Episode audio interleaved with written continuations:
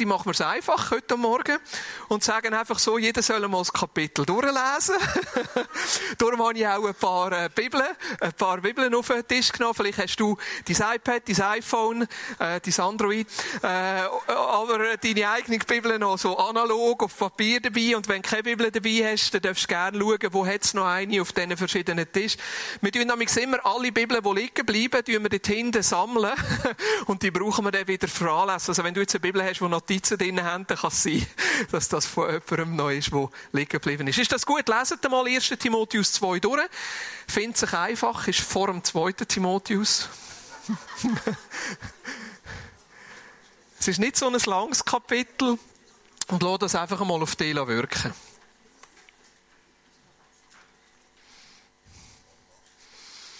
Genau. Ich merke, die Spannung baut sich langsam auf. Je mehr, als man in den zweiten Teil von dem Kapitel kommt.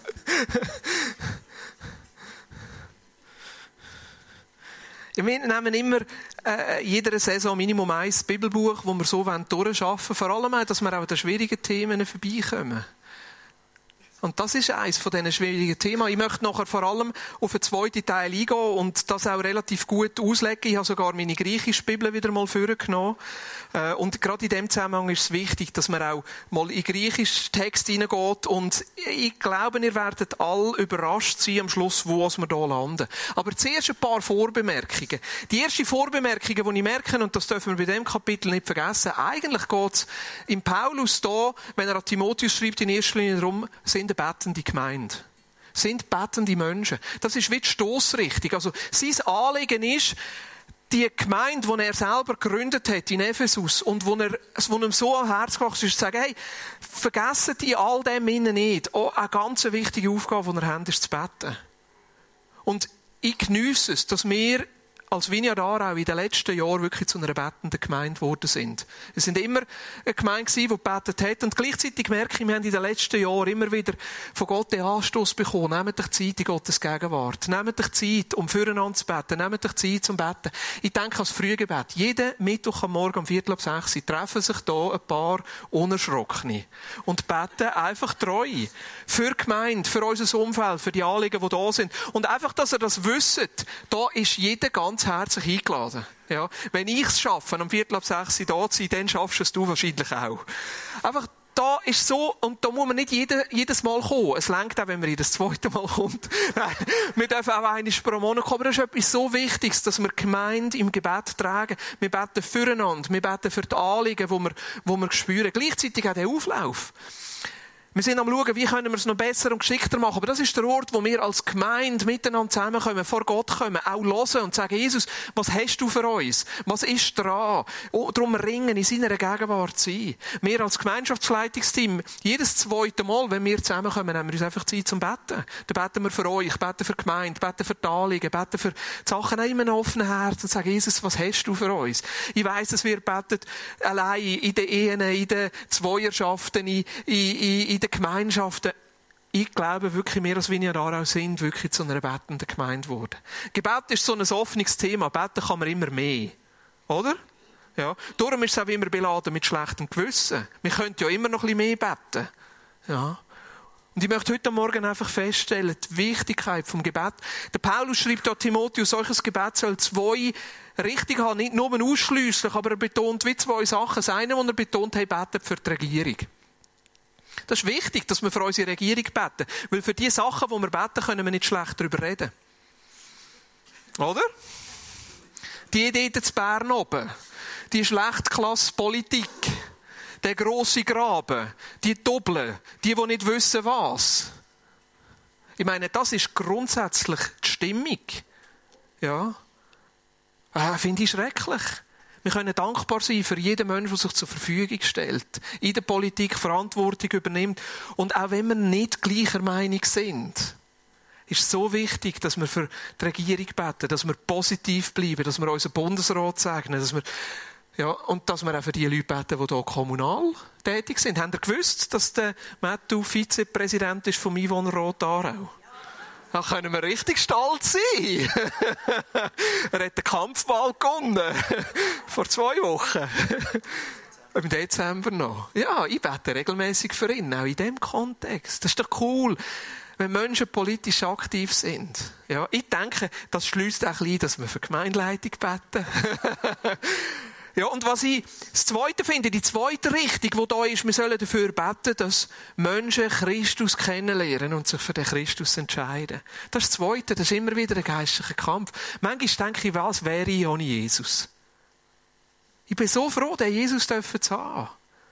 Ah, ich bin so froh, dass der Jesus gekommen ist und ah, gezeigt hat, dass es da einen Gott gibt, wo Ja sagt zu mir, wo sich mir zuwendet. Dass da einen Gott gibt, wo für mich ist. Dass es einen Gott gibt, der nicht in erster Linie daran interessiert ist, dass ich perfekt bin und alles im Griff habe, sondern mich immer wieder an dem Punkt abholt, wo ich stehe dass Jesus Fleisch geworden ist, unter uns gelebt hat, alle unsere Herausforderungen kennt. Dass Jesus für mich gestorben ist, für mich gezahlt hat, dass ich Vergebung empfangen darf. Und ich habe so viel Vergebung nötig. Dass ich in allem Zerbruch innen eine Hoffnung haben wo über den Tod ausgeht, weil Jesus ist auferstanden. Es gibt über den Tod hinweg eine Hoffnung. Das heißt, ich bin nicht zufällig da. Mein Leben da kann Sinn machen. Was wären wir ohne den Jesus?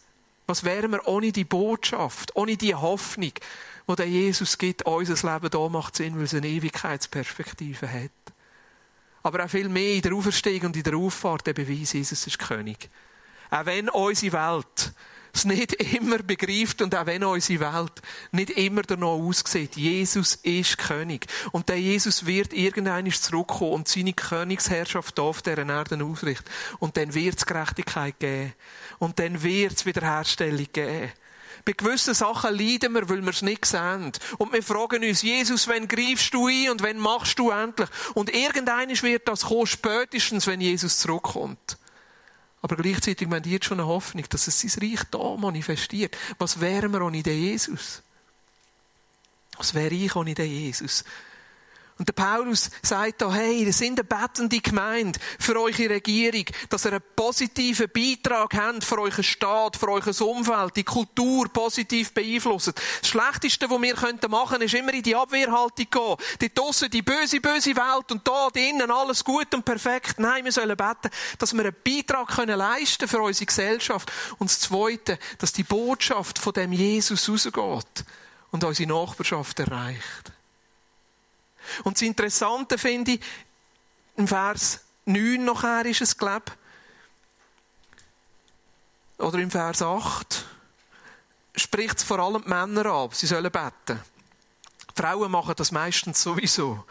Ja, weil Gebet ist auch ein Ausdruck von unserer Abhängigkeit, von unserer Unfähigkeit, von unserem Bedürfnis. Wir Männer sind doch immer die, die Starken. Wir haben es im Griff. Wir können es.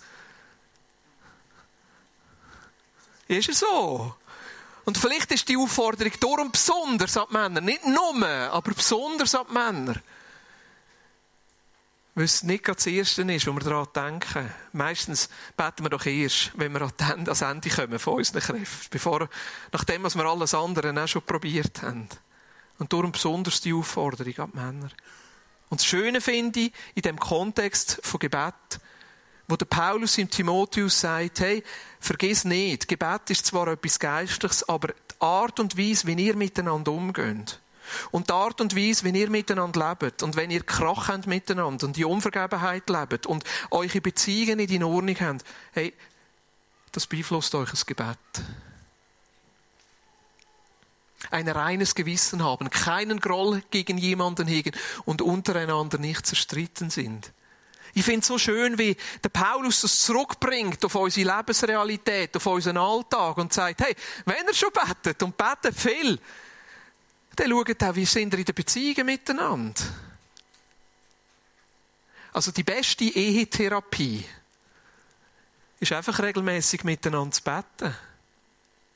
Weil wenn du merkst, dass die Beziehung zwischen einem Ehepaar nicht in Ordnung ist und du Streit hast, dann merkst du das sehr schnell und beim Gebet kommt das sehr schnell schauen. Und wenn du dort dran bleibst, dann merkst du schon, wir müssen Sachen in die Ordnung bringen. Ja. Auch für uns, die Gebetskultur, die bewirkt hat, dass wir in unseren Beziehungen im Reinen sind. Weil Ja, da stehst du in der vordersten Reihe und Jesus, ja, die gerne und plötzlich merkst du, ja, aber was ist mit dem da nebendran? Und da finde ich schön, wie praktisch dass der Paulus da wird und wie die Bibel da reinredet. So. Und jetzt geht's weiter. also, merkt, es geht um den Kontext vom Gottesdienst, es geht um den Kontext von Gemeinde, von Gemeindeordnung. Und jetzt kommt die sehr schwierige Stelle, die Frauenstelle. Und ich muss sagen, es ist eine der Hauptstellen, wo gebraucht wird, wieso als Frauen ausgeschlossen werden vom Predigen, vom Lehren, wieso als Frauen ausgeschlossen werden von der Leitung.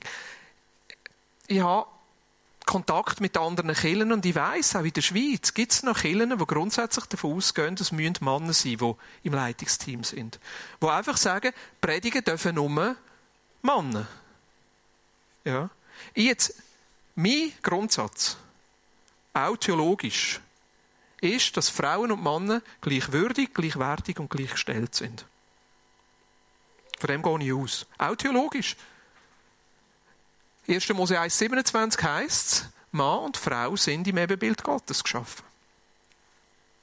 Also all diese Fragen von Unterordnung und alles Ungleichheit ist für mich ein Zeichen von, von der nicht perfekten Welt. Und nicht vom Zustand, wo Gott eigentlich denkt hat. Gleichzeitig sehen wir, ein Großteil von unserer Zeit, auch ein Großteil der Bibel beschreibt eine Zeit, wo eine Ungleichgerechtigkeit, eine Ungleichstellung, sogar ein nicht gleichwertig war zwischen Mann und Frau. Und das drückt sich auch nachher in so einer Bibelstelle aus. Aber ich glaube, die Bibelstelle steht noch ein bisschen in einem anderen Kontext, nämlich im Kontext von Ephesus. Wir müssen verstehen, der Paulus schreibt hier in eine ganz konkrete Situation hinein. Er schreibt ihnen in eine Gemeinde, wo in Kleinasien liegt, an einem Ort, wo vor allem ein Götterkult vorgeherrscht hat, und das ist der Götterkult von der Artemis. Es ist eine griechisch prägte Zeit. Ephesus ist wie eins von diesen Zentrum von dem Artemis-Kult. Artemis, eine griechische Göttin, So sieht die Stadt aus. Zeigst du das Bild noch einmal vorher? Das hier ist der Tempel von dieser Artemis. Das war wie ein Zentrum. Artemis ist an verschiedenen Orten verehrt worden. In Ephesus besonders. Man hätte auch der gesagt, Artemis von Ephesus. Und jetzt das zweite Bild. So ist sie dargestellt worden in Ephesus. Schaut vor allem den Oberkörper an. Sieht ein bisschen lustig aus. Ja. Das sind Brüste. Also die Artemis ist die Göttin von der Jagd gsi, Göttin vom Wald, Göttin vom Mond und die Hüterin von der Frauen und von den Kindern. Sie zählt zu den zwölf grossen Göttinnen in der griechischen Mythologie. Sie hat einen grossen Tempel in Ephesus und es ist auch eine Sexualisierung der Weiblichkeit, die sich in der Artemis ausdrückt. Die Sexualisierung der Artemis hat sich aber nicht, so wie man es vermutet, auch archäologisch nicht ausdrückt in einer ausgelebten Sexualisierung. Also es gibt nicht starke Hinweise, die darauf schliessen, dass jetzt in Ephesus im Artemis-Tempel Tempelprostitution gegeben hat. Das war in anderen Tempeln, wo die Priesterinnen quasi auch in einer sexualisierten Form Dienst da haben. Da vermuten wir bei der Artemis nicht. Sondern eher im Gegenteil, dass die Artemis und die Priesterinnen dort sich gesehen haben als Bewahrerin von der Jungfräulichkeit. Von der Reinheit. Aber gleichzeitig vermischt mit einer sexualisierten Darstellung und wir vermutet, um eine Überlegenheit von der Frau im Mann gegenüber auszudrücken, schau, das ist deine Schwachstelle. Mann. Ich kann bisschen meine Sachen zeigen, aber mir bekommst du gleich nicht.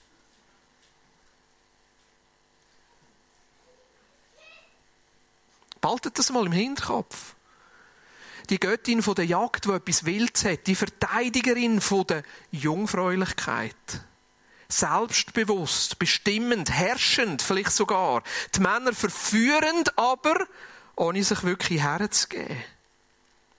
Ich glaube, in diesem Kontext verstehen wir die Aussagen Wieso als der Paulus da sagt, hey Frauen, legt dich züchtig an im Gottesdienst, kommt eine ganz andere Bedeutung über. Für mich persönlich ist das eine Aussage, wo ganz konkret in diese Situation hineinredet. Und wo man nicht einfach so leichtfertig verallgemeinern sollte. Nicht sagen, Frauen müssen jetzt wieder Röcke anlegen und sich verhüllen und dürfen keinen Schmuck anlegen und dürfen sich nicht schön machen. Das wäre etwas, was man aus dieser Bibelstelle herauslesen würde, wenn man es verallgemeinert. Aber wenn wir den Kontext verstehen, können wir gerade so gut sagen, okay, der Paulus redet hier in eine konkrete Situation hin und korrigiert etwas, was dort falsch gelaufen ist. Das heißt aber nicht, dass das Grundprinzip nicht dahinter liegen nämlich das Grundprinzip, Frauen passen auf, dass er mit der Art und Weise, wie ihr euch kennt und anlegen, Männer nicht. Kann ich das gut ausdrücken? Ich glaube, ihr wisst, was ich meine. der Andreas Thiel, ein Satiriker, hat mal bei einer, bei einer Aufführung gesagt, Anstand ist, wenn man einer nackten Frau in die Augen schaut. Aber ich weiß aus eigener Erfahrung, es ist wahnsinnig schwierig, in solchen Situationen anständig zu sein. Wahnsinnig schwierig. Ja, und nicht nur, wenn eine Frau nackt ist, anständig zu bleiben, sondern auch, wenn sie einen grossen Ausschnitt hat oder Körper betont oder all so Sachen. Ja. Das ist unsere Verantwortung, auch bei den Männern. Wieso legen wir uns wie wo an? Und hey, dass wir uns schön anlegen und dass wir uns rausputzen und dass wir uns pflegen, das ist absolut keine Frage dass es uns wohl ist, so wie wir umgehen. Und gleichzeitig, wir haben eine Verantwortung, auch was lösen wir aus nachher im Gegenüber. Also, ich würde sagen, der Abschnitt, wo es um Kleider geht, den können wir relativ gut einordnen. Aber was wollte uns der Paulus da sagen mit, die Frau soll ruhig sein, darf nicht lehren und vor allem darf nicht leiten, darf keine Leitungsfunktion übernehmen. Das ist Vers 12. Hier in dieser Übersetzung, die ich jetzt gerade habe, meine Bibel daheim vergessen, eine vom Tischli müssen nehmen. Da heißt einer Frau erlaube ich nicht öffentlich zu lehren oder dem Mann Anweisungen zu geben. Sie soll vielmehr still und zurückhaltend sein. Ist eigentlich klar, oder? Oder?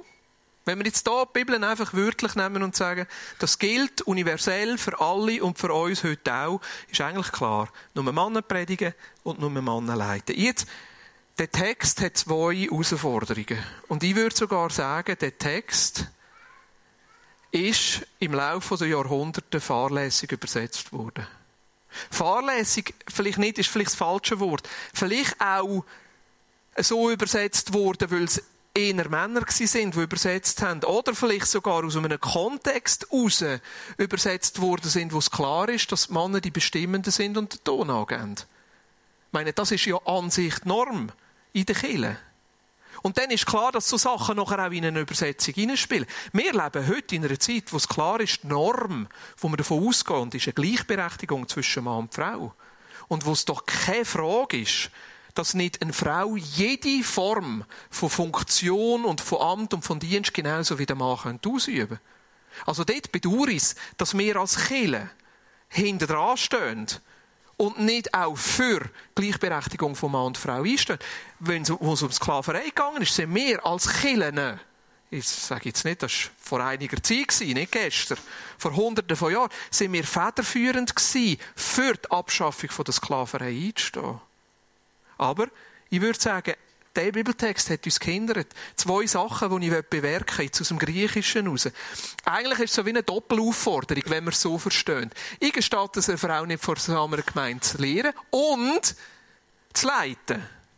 Jetzt, wenn man das so liest, sind es wie zwei unterschiedliche Sachen. Aber eigentlich gehört es zusammen, weil das Wörtchen und ist nicht das Wörtchen im Griechischen, wo immer mit und gebraucht wird, sondern es ist ein anderes Wort, ode, im Griechischen, kann mit und nicht übersetzt werden, aber eigentlich die klare Übersetzung, wie es immer gebraucht wird, ist eigentlich ein das nicht oder ein damit nicht oder sogar ein wenn sie damit nicht. Also eigentlich bezieht sich der zweite Teil auf den ersten Teil. Also ich gestatte einer Frau nicht zu reden, wenn sie da damit wird, Leitung ausüben über einen Mann. Also das ist die viel besser, die genauere Übersetzung. Nicht eine Doppelaufforderung, sondern das gehört zusammen. Aber es war natürlich bequem, lange Zeit. Man kann das Ganze so ein bisschen verpacken, die Frauen ausschliessen, dann haben die Männer ein bisschen Ruhe, weniger Konkurrenz, sie können da ihre Sachen machen. Also eingestatten, einer Frau nicht zu lehren, damit sie sich nicht, oder wenn sie sich über den Mann stellen wenn sie lehrt, dann gestatte ich sie ihr nicht. Die zweite Schwierigkeit ist, was bedeutet es, sich über die Männer stellen? Das griechische Wort, das hier gebraucht wird, Autentein,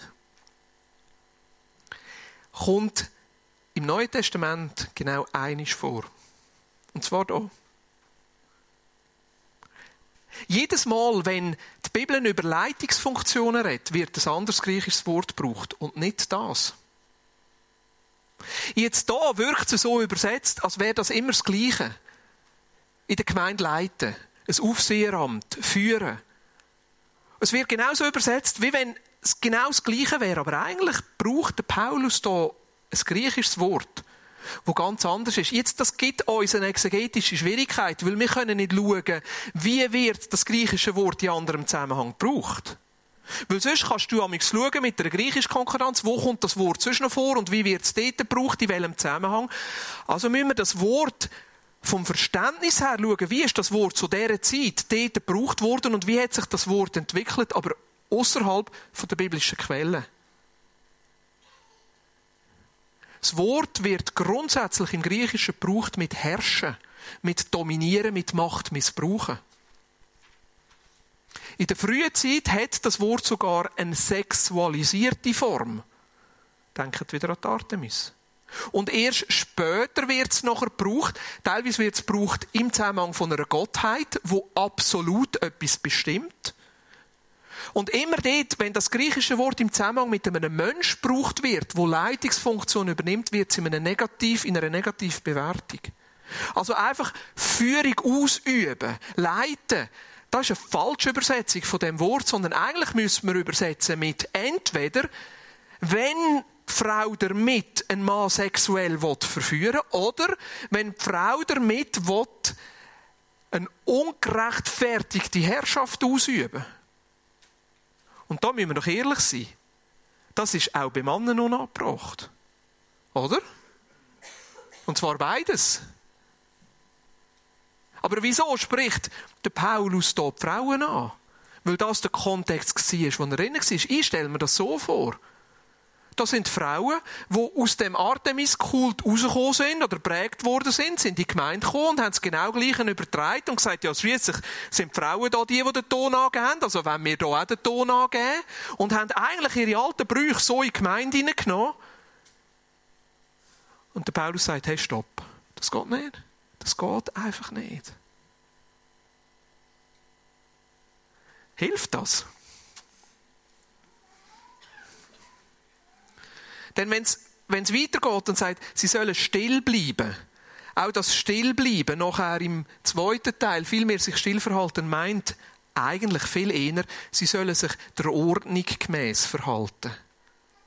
Also es ist nicht ein Psst, sie sollen ruhig sein, sondern sie sollen sich der Ordnung gemäß verhalten. Jetzt, was heißt der Ordnung gemäß? Aus meiner Sicht bedeutet es, Gleichstellung von Mann und Frau. Nicht der Mann, der dominiert, nicht die Frau, die dominiert, sondern Spannend, oder? Was das der Folge daraus ist, die spitzen Bemerkungen von Paulus gegenüber der Eva, das verstehe ich nicht. Vielleicht hat der Paulus doch ein, ein persönliches Problem mit diesen Frauen. Vielleicht wollte er es auch ein bisschen ironisch noch aufnehmen und sagen, hey, ihr Frauen, die so äh, kommen mit dem Anspruch, nur weil wir Frauen sind, müssten wir jetzt hier den Laden führen. Sagt er, hey, denkt dran. Von der Schöpfungsgeschichte her haben also beide versagt. Sowohl der Mann und die Frau. Aber er spricht jetzt halt auch nur die Frauen an. Eine Möglichkeit, das zu sehen. Nachher geht Paulus sogar noch weiter. Also, meine, eine verrückte Stelle. Nachher sagt er, Frauen werden durchs Kindergebären durch errettet. Oh. Also ich meine, es gibt eine, so eine sektenartige Vereinigung, Mormonen, die das sehr wörtlich nehmen und sagen, je mehr Kinder du hast, umso erretteter bist. Ja. Also wir sind jetzt dreifach errettet, Martina und ich. wir haben drei. Hey, zwei Möglichkeiten. Zwei Möglichkeiten. Ah nein, eigentlich nur sie, ich gar nicht. Ja, das stimmt. Äh, ich habe ja nichts, ich habe ja nichts gemacht. Ich bin nur beim schönen Teil dabei gewesen. hey, aber auch hier noch eines zu sehen. Vielleicht meint der Paulus hier auch wieder zurück und sagen, hey, hört, eigentlich Schöpfungsordnung ist auch eine gesunde Familie. Mann, Frau, Kind dazu. Ja. Und vielleicht wollte er gerade eben den Artemis-Kult hier auf die Chippe nehmen und sagen, merkt ihr, wie viel sie vielleicht brauchen? Ja. Und das ist wichtig. Das ist eine mögliche Auslegung. Und wenn eine andere Kille nachher zu einem anderen Schluss kommt, dürfen sie das auch. Aber das ist jetzt meine Auslegung, darum müsst ihr mir zulassen. Er sagt, der Artemis-Kult, ein Bewahrer von der Jungfräulichkeit, die Stärke von der Frau, die Überlegenheit von der Frau auszudrücken in dieser Sexualisierung. Du willst mich zwar, aber du bekommst mich nicht. Ja. Und der Paulus sagt, hey, schaut, eigentlich das Erlöste, das Normale, ist Mann und Frau, die sich einander zugeneigt sind und ihre Sexualität geniessen können in einem gesunden, gleichberechtigten Rahmen.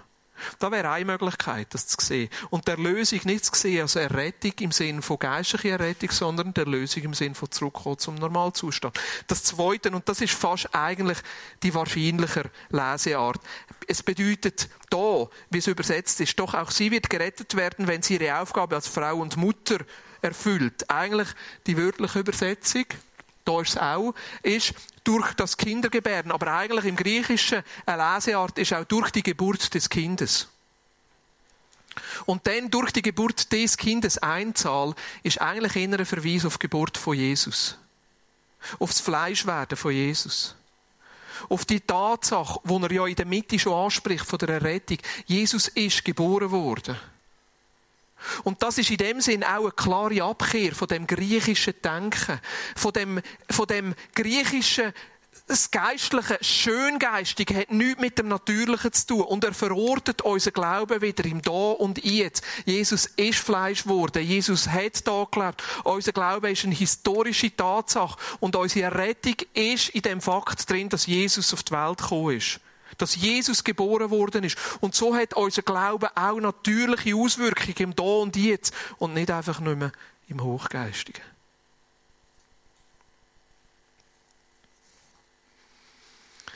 Der eine oder andere mag jetzt denken, der Boris betreibt Bibelakrobatik.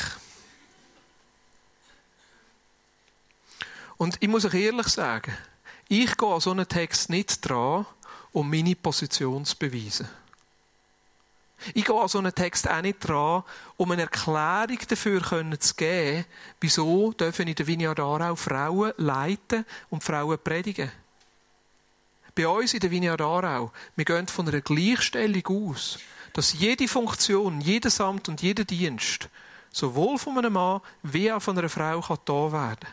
Auf Grundlage von dem, was Jesus beruft. Auf Grundlage von dem, was Jesus Gaben schenkt. Und es gibt so viele Frauen, die begabt sind, die berufen sind zum Predigen, zum Leiten, die berufen sind, einen Unterschied auszumachen. Wer wäre mehr, wenn wir das würden einschränken? Aber das Verrückte finde ich, dass viele von diesen Frauen, die Jesus gehorsam sind und Jesus wendet dienen, trotzdem die Bibelstelle im Hinterkopf haben und irgendwie doch ein bisschen darunter leiden, sagen, aber eigentlich dürfte ich doch gar nicht, wenn ich die Bibel wörtlich nehme. Und da möchte ich dich freisetzen. Ich gehe davon aus, dass der Paulus da etwas anderes meint. Und ich will nicht, dass sich irgendeine Frau da innen und im Rahmen von der auch zurückgebunden fühlt, weil sie denkt, ich dürfte doch nicht. Ich hoffe, dass du das Wort kannst empfangen als ein Wort von der Freisetzung. Vielleicht auch als Anstoß, die noch vertiefter mit dem Thema auseinandersetzen. Ich weiß, es gibt noch eine Stelle im Korintherbrief, wo wir jetzt keine Gelegenheit haben, anzuschauen. Aber wenn ich merke, wie Jesus mit Frauen umgegangen ist, dann merke ich, dass er keinen Unterschied gemacht hat. Zu seiner Zeit ist es leider nicht möglich gewesen, eine Jüngerin zu haben. Aber er hat Frauen sehr nöch gehabt. Er hat zugelassen, dass sie zu seinen Füßen sitzen Das war auch undenkbar für einen Rabbi zu dieser Zeit. Und er hat zwei Frauen den Auftrag gegeben, den anderen Männern, die sich versteckt haben im Räumli, ja, Gott zu predigen und Gott zu verkünden, dass er auferstanden ist. Jesus selber hat Frauen den Auftrag gegeben, den anderen Jüngern zu predigen und zu verkünden, ich bin auferstanden. Also ich sehe sehr viele gute Gründe, wieso als Frauen können herstehen, können sagen, Jesus, ich lasse mich berufen. Ich möchte ganz, ganz konkret jetzt für das beten. Wenn du heute Morgen da bist, und da spreche ich jetzt schon vor allem Frauen an, und du sagst, eigentlich habe ich das immer noch ein bisschen im Hinterkopf. Und eigentlich fühle ich mich trotz allem nicht ganz frei und immer gehemmt. Oder du bist heute Morgen da und du hast sogar darunter gelitten. Vielleicht auch gerade unter Mannen gelitten, die die Verse gebraucht haben, um dich zu drücken. Ich möchte gerne für dich beten heute Morgen. Und wenn du da bist, heute Morgen, und du denkst, ja, eigentlich bin ich gar noch nicht sicher. Die Dimension habe ich gar noch nicht überhaupt in meinem Denken zugelassen, dass Jesus mich auch noch für ganz anders könnte brauchen könnte. Möchte ich für dich beten. Oder mehr als Männer möchten für dich beten. Ich weiß, es braucht jetzt ein bisschen Mut. Aber wenn du gerne willst, dass wir als Männer für dich beten und dich freisetzen, dann darfst du jetzt einfach aufstehen. Du sagst, ja, ich bin da heute Morgen und ich möchte gerne das Gebet in Anspruch nehmen. Getraut sich jemand? Müssen wir das ein bisschen anders machen? Also, wenn wir so machen, dass alle Frauen, alle Männer aufstehen und die Frauen sitzen bleiben. Also, machen wir es so. Ein paar Männer kommen doch dafür. Ja, bleib gerade da, Urs. Ja, jetzt musst Kommen doch ein paar Männer führen. Jung und alt.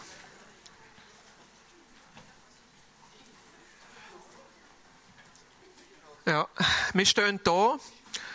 Und ich nehme einfach den Mut stellvertretend für uns Männer, aber ganz sicher ich als Boris und als Leiter von der Vineyard Aarau möchte ich dich als Frau um Entschuldigung bitten. Dort, wo wir als Männer dich gedrückt haben, eingeschränkt haben, geherrscht haben und nicht zugelassen haben, dass du als Frau in die Berufung hineinkommst, die Gott für dich hat. Dort, wo wir eingeschränkt haben. Ich bitte dich, dass du es vergisst dass du mir vergisst. Und wir stehen da vorne als Mannen und wir segnen euch, Frauen. Wir segnen euch. Wir setzen euch frei. Wir schaffen für euch Raum.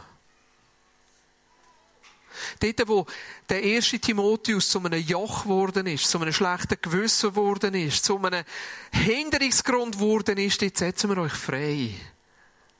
Wir sagen, ihr dürft, ihr dürft predigen, ihr dürft leiten. Ihr dürft mutig dem Jesus gehorsam sein und nachfolgen, dort, wo er euch ruft. Ihr dürft leiten. Ihr dürft Verantwortung übernehmen. Geist Gottes, wir laden dich ein. Wir laden dich ein. Wirk du an unseren Herzen. Jesus, sie beten für uns Männer, dort, wo wir uns unsicher fühlen.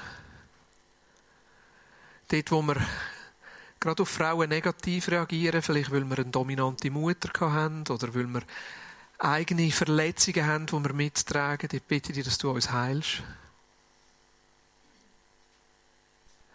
Und Jesus, sie beten, dass du uns viel, viel Weisheit gibst, einander in unserer Unterschiedlichkeit freizusetzen. Wir sprechen aus über euch Frauen, dass ihr euch nicht beweisen müsst. Ihr müsst nicht wie Männer leiten. Sondern ihr seid frei. In Jesu Namen. Amen.